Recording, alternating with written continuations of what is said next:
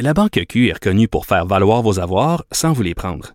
Mais quand vous pensez à votre premier compte bancaire, tu sais, dans le temps à l'école, vous faisiez vos dépôts avec vos scènes dans la petite enveloppe. Hmm, C'était bien beau. Mais avec le temps, ce vieux compte-là vous a coûté des milliers de dollars en frais, puis vous ne faites pas une scène d'intérêt. Avec la Banque Q, vous obtenez des intérêts élevés et aucun frais sur vos services bancaires courants. Autrement dit, ça fait pas mal plus de scènes dans votre enveloppe, ça. Banque Q. Faites valoir vos avoirs. Visitez banqueq.ca pour en savoir plus.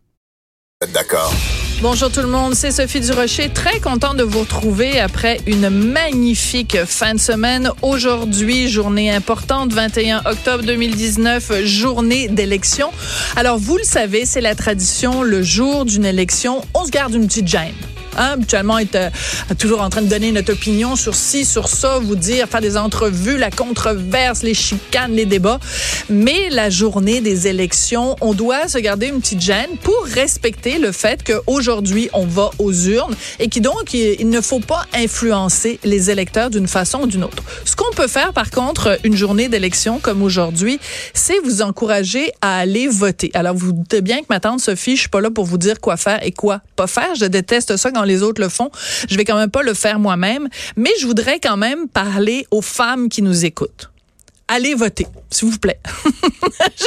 Chose que je veux vous dire, c'est pas vrai que nos ancêtres, nos aïeuls, nos grands-mères, nos arrière-grands-mères se sont battus pour qu'on ait enfin le droit de vote au Québec, pour que quelques générations plus tard, quelques décennies plus tard, il y ait des femmes qui restent à la maison ou qui restent au bureau et qui ne se présentent pas dans un bureau de scrutin. Ça, c'est le premier argument. Le deuxième argument, il y a encore des pays rétrogrades, des pays des pays qui vivent au Moyen Âge, qui n'ont pas encore ajusté leur montre au 21e siècle. Et dans ces pays-là, les femmes n'ont pas encore le droit de vote.